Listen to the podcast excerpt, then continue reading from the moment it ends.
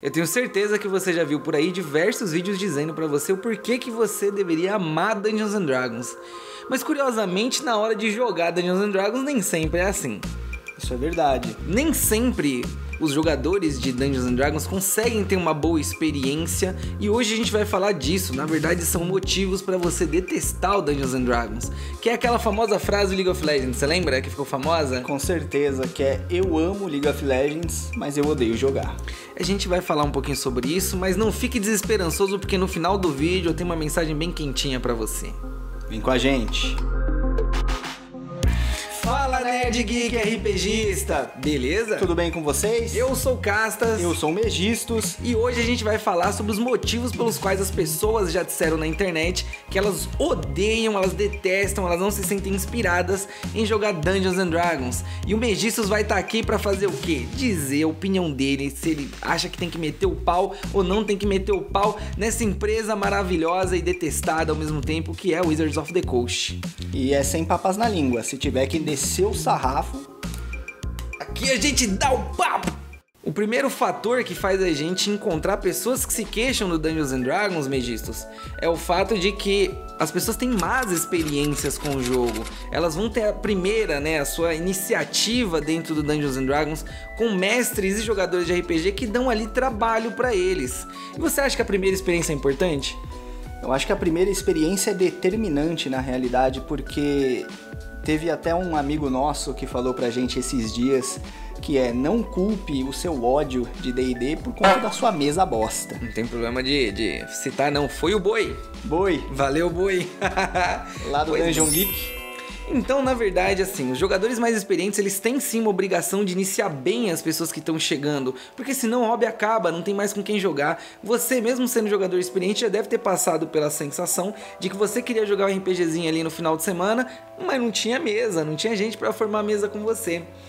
E isso acontece muito porque existem vários tipos de, de impeditivos, mestres que são egoístas. Já pegou aquele mestre que narra a campanha para ele? Quer vencer, né? Quer viu uma os jogadores. Pois é, e o jogador que é o protagonista, já viu esse, o Lobo Solitário?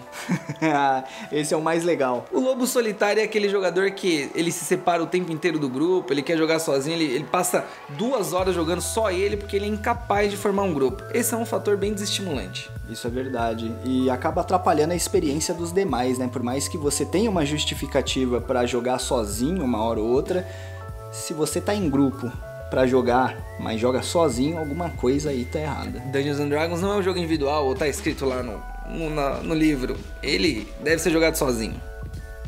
Eu nunca vi.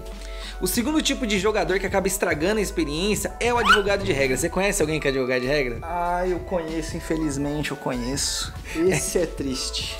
Advogado de regra, para quem não sabe, é aquele jogador que desestimula a mesa inteira porque ele tá ali sempre cortando o mestre para lembrar sobre alguma coisa, alguma regra muito específica, alguma regra que o jogador não, não deveria decorar, o mestre talvez não precisasse decorar, mas ele tá ali na labuta todo dia lembrando. Lamentavelmente deixa de ser uma parada mais fluida e acaba sendo algo muito mais conciso, nem conciso, mas é forçado mesmo, né? Você se sente preso a certas coisas e aí você fica gera um receio de que, hum, eu quero fazer aquela coisa, mas e se não for assim do jeito que eu tô pensando? Gera um receio então no mestre, porque ele não pode esquecer a regra, né? O cara ali tá fiscalizando, é um fiscal de mesa. Gera também um estresse um para quem é um jogador iniciante que tá aprendendo a regra e o outro fica corrigindo e passa quantas horas passa discutindo ali uma regra no jogo. Infelizmente isso eu faço com meu irmão também, mas não é nem porque porque a gente é advogado de regra, é porque a gente gosta de discutir. Com certeza, e eu tenho leitura seletiva. Outra crítica que a gente vê apresentada ao D&D é que ele é extremamente inacessível financeiramente. Um livro de Dungeons and Dragons custa 250 reais. Parece aquele meme, né? Uma calça jeans para uma moça nesse país é mais de 300 reais. Porque uma calça para uma jovem de 16 anos é mais de 300 reais. Morri. Um livro do jogo. O problema é que você precisa de quantos livros para jogar D&D? Pelo menos dois. Que são? Pelo menos. O livro do jogador, ah. que vai ter ali algumas regras pro mestre, ah. e o livro dos monstros. Isso se você não for jogar nenhuma campanha pronta, porque aí você precisa do livro de campanha que você vai jogar. O livro de campanha. Se você quiser se aprofundar nas regras, aí você precisa do livro do mestre. Ah, mas eu sou tiozão que joga há muito tempo e eu consigo comprar os livros. Mas isso é você, meu parceiro. É você consagrado. O RPG não pode morrer com você, Parabéns. no seu bolso. bom trabalho que você tem na vida, hein? Um CLT bem. muito bom. Mandou bem. Porque não se mantém assim o jogo. As pessoas. Pensa num grupo de adolescente. Eles não. Adolescentes, eles não vão conseguir de fato comprar o jogo pra poder jogar na mesa dele. Eles vão ter que fazer o que então? Piratear. Baixar na net. Se você não tem nenhum PDF de Dungeons and Dragons aí no seu computador, você tá de parabéns pra caramba. Porque olha, Se você não tem nenhum PDF de Dungeons e Dragons aí, conta pra gente nos comentários qual é o PDF que você tem. Porque tem, a gente sabe que tem. olha, eu vou dizer mais, conta pra gente, arruma um trabalho na sua empresa se você compra todos os livros, porque é caro pra caramba. É. Existe um outro ponto que é muito importante, a gente tem que falar, é nossa responsabilidade dizer que o jogo ele é nada inclusivo. Ou seja, se você é uma mulher tentando jogar D&D, tentando jogar o RPGzinho de sempre, quantas mesas você encontra onde a maioria absoluta não é de homens? E se você for uma mulher que teve filhos, por exemplo, pra quem não sabe, Megisto agora é pai, e a esposa do Megisto joga RPG com a gente, mas será que as pessoas têm paciência pra esperar ela ir lá parar a sessão pra amamentar porque o bebê precisa comer? O que, que você acha? Como é que vai ser pra gente? É necessariamente isso mesmo. Eu acho que essa parte da inclusão é importante porque, querendo ou não, a gente quer que todos os nossos amigos participem.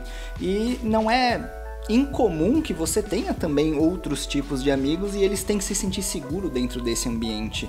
Então isso inclui as mulheres, isso inclui qualquer outra diversidade de gênero ou Transgêneros mesmo, né? transgênero. Se você vai jogar RPG com uma pessoa trans, se na sua mesa existe uma pessoa trans, é porque de alguma forma ela se sente segura com você. É sua responsabilidade fazer daquele ambiente um ambiente seguro. Não vai ficar fazendo piadinha de mau gosto, né, meu amigo? Quer dizer, de piada é o quê? Isso não tem humor nenhum. E aí, fora isso, é claro que a gente precisa considerar os ambientes online. Quando você quer muito jogar e você não conhece o grupo, quando você tá no seu grupo de amigos é muito mais fácil. Mas supondo que você entre aí num Discord da vida ou encontre uma mesa online e você está com completos desconhecidos. Se você está nesse grupo dos que não são inclusos, pensa como que é essa experiência. Ela vai ser a pior possível. E aí as pessoas vão se distanciar do mundo do RPG. Tudo bem que essa crítica ela não é só Dungeons and Dragons, ela é no RPG como um É todo. RPG. Mas o Dungeons and Dragons é a porta de entrada pra, sei lá, 80% das pessoas. Com certeza. Vamos colocar que os outros 10 são aí vampiro, 15% vampiro. E os outros cinco, os variados. Aí são jogos variados. A gente vai dizer aqui também sobre a mudança de sistemas de D&D. D&D tem cinco edições indo para uma sexta edição chamada One D&D. Que reza a lenda é definitiva. Reza a lenda Reza a é o lenda. caralho, a gente não acredita nem um pouco nisso. Olha, o D&D ele passou ao longo dos anos por essas mudanças e no Brasil chega sempre um pouco depois, isso é natural. Mas quando a gente Pouco depois. natural também, né? Não Natural. deveria. É que o D&D, uh, o Wizards of the Coast caga para pro Brasil aqui. Agora um pouco menos, eles vão fazer a Wizards BR. Progressos foram feitos, vai, mas A a, passos de tartaruga. Ó.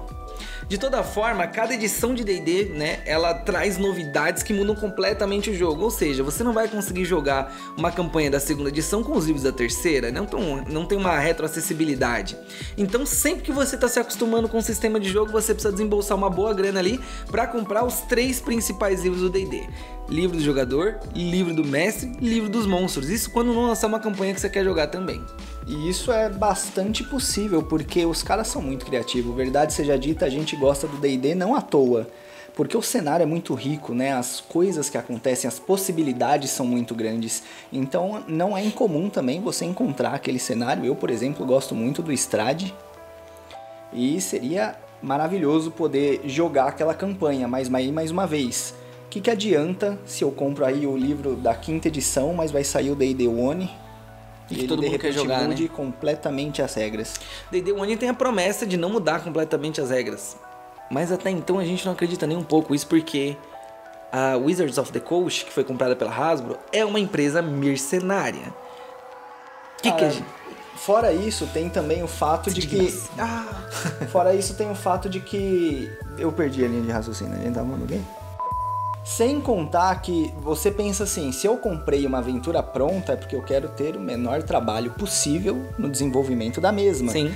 Eu compro a aventura para ter que recriar as regras, para ter que adaptar as regras, quão trabalhoso isso é. Não é Quanto verdade? tempo de mesa eu perco fazendo uma parada dessa?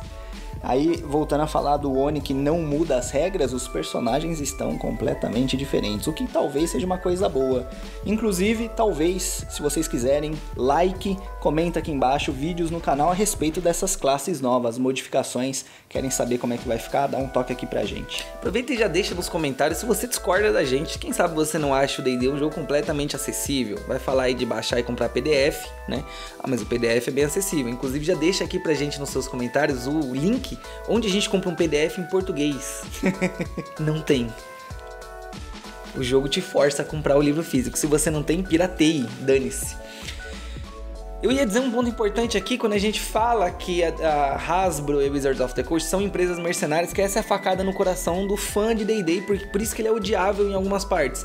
Que é o seguinte, você ama o D&D, a Wizards e a Hasbro querem lucrar com ele. Dane-se a paixão que você como comunidade tem e a treta da OGL que precisa ser dita. Um exemplo disso é A treta da OGL, ela ia mostrar o quanto a Wizards está cagando pra qualquer pessoa que quer falar sobre o jogo, quer produzir conteúdo, quer jogar em live sobre, sobre tudo. Eles querem dinheiro. Eles querem fazer um livro que você compre. E eles não têm interesse em abaixar o preço do livro.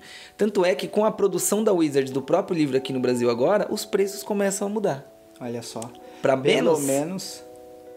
Pelo menos isso, né? Os livros sendo produzidos no Brasil significa uma velocidade um pouco maior em receber conteúdo. Mas é caro? tá no mesmo. E eu vou dizer mais pra você. Se você acha que a Wizards of the Coast e a Hasbro são empresas ricas, você tá certo de achar que a Hasbro tem muito dinheiro. Mas o nicho do RPG, ele é muito pequeno e ele não é rico. Então a Wizards, ela ganha muito dinheiro porque ela é dona da Dungeons and Dragons e, principalmente, Magic. Magic the Gathering, nossa, Que é um jogo extremamente lucrativo. card game mais famoso da história. E aí você percebe assim, o RPG ele não lucra tanto assim. Tanto é que a OGL ela veio para tentar trazer mais lucratividade pro próprio Dungeons and Dragons. E se você não sabe disso é porque você ainda não é inscrito no canal, porque a gente já falou disso aqui, não já? Algumas vezes. Ah, me Se pouco. inscreve no canal pra ficar por dentro dessas notícias, pelo amor de Deus. Apesar de tudo isso, é muito importante a gente dizer que o Dungeons and Dragons ele não é só um jogo mais. Então aqui vai a nossa mensagem calorosa para você, fã do jogo. Ele foi criado desde 1970, quando ele foi trazido ao mundo, concebido definitivamente, ele tem tradições, ele tem regras, ele tem costumes que fez com que as pessoas antes chamadas de nerds, de geeks, que eram excluídas da sociedade pudessem se encontrar uns com os outros ali para jogar alguma coisa. E o Dungeons and Dragons é de fato um jogo, quando você tem um ambiente seguro, ele é de fato um jogo extremamente prazeroso.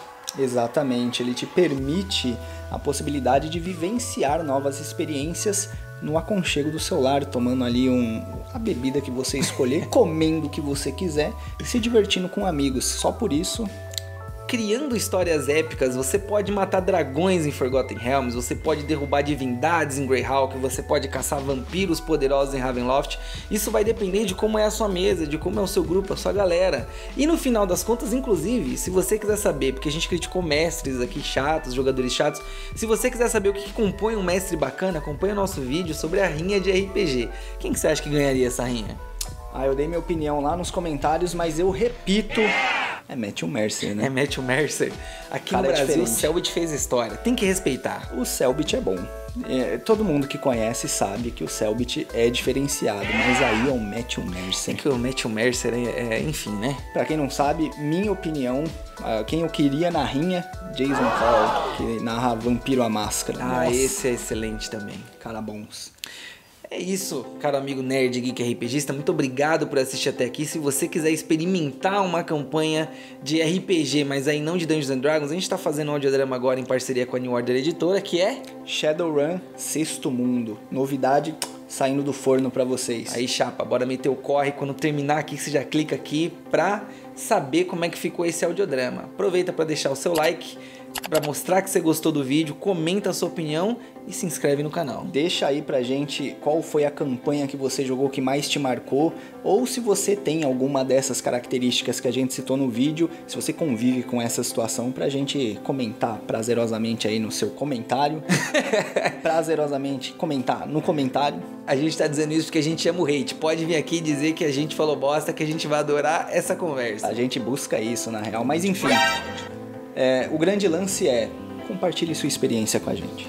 É isso, muito obrigado e até a próxima. Falou!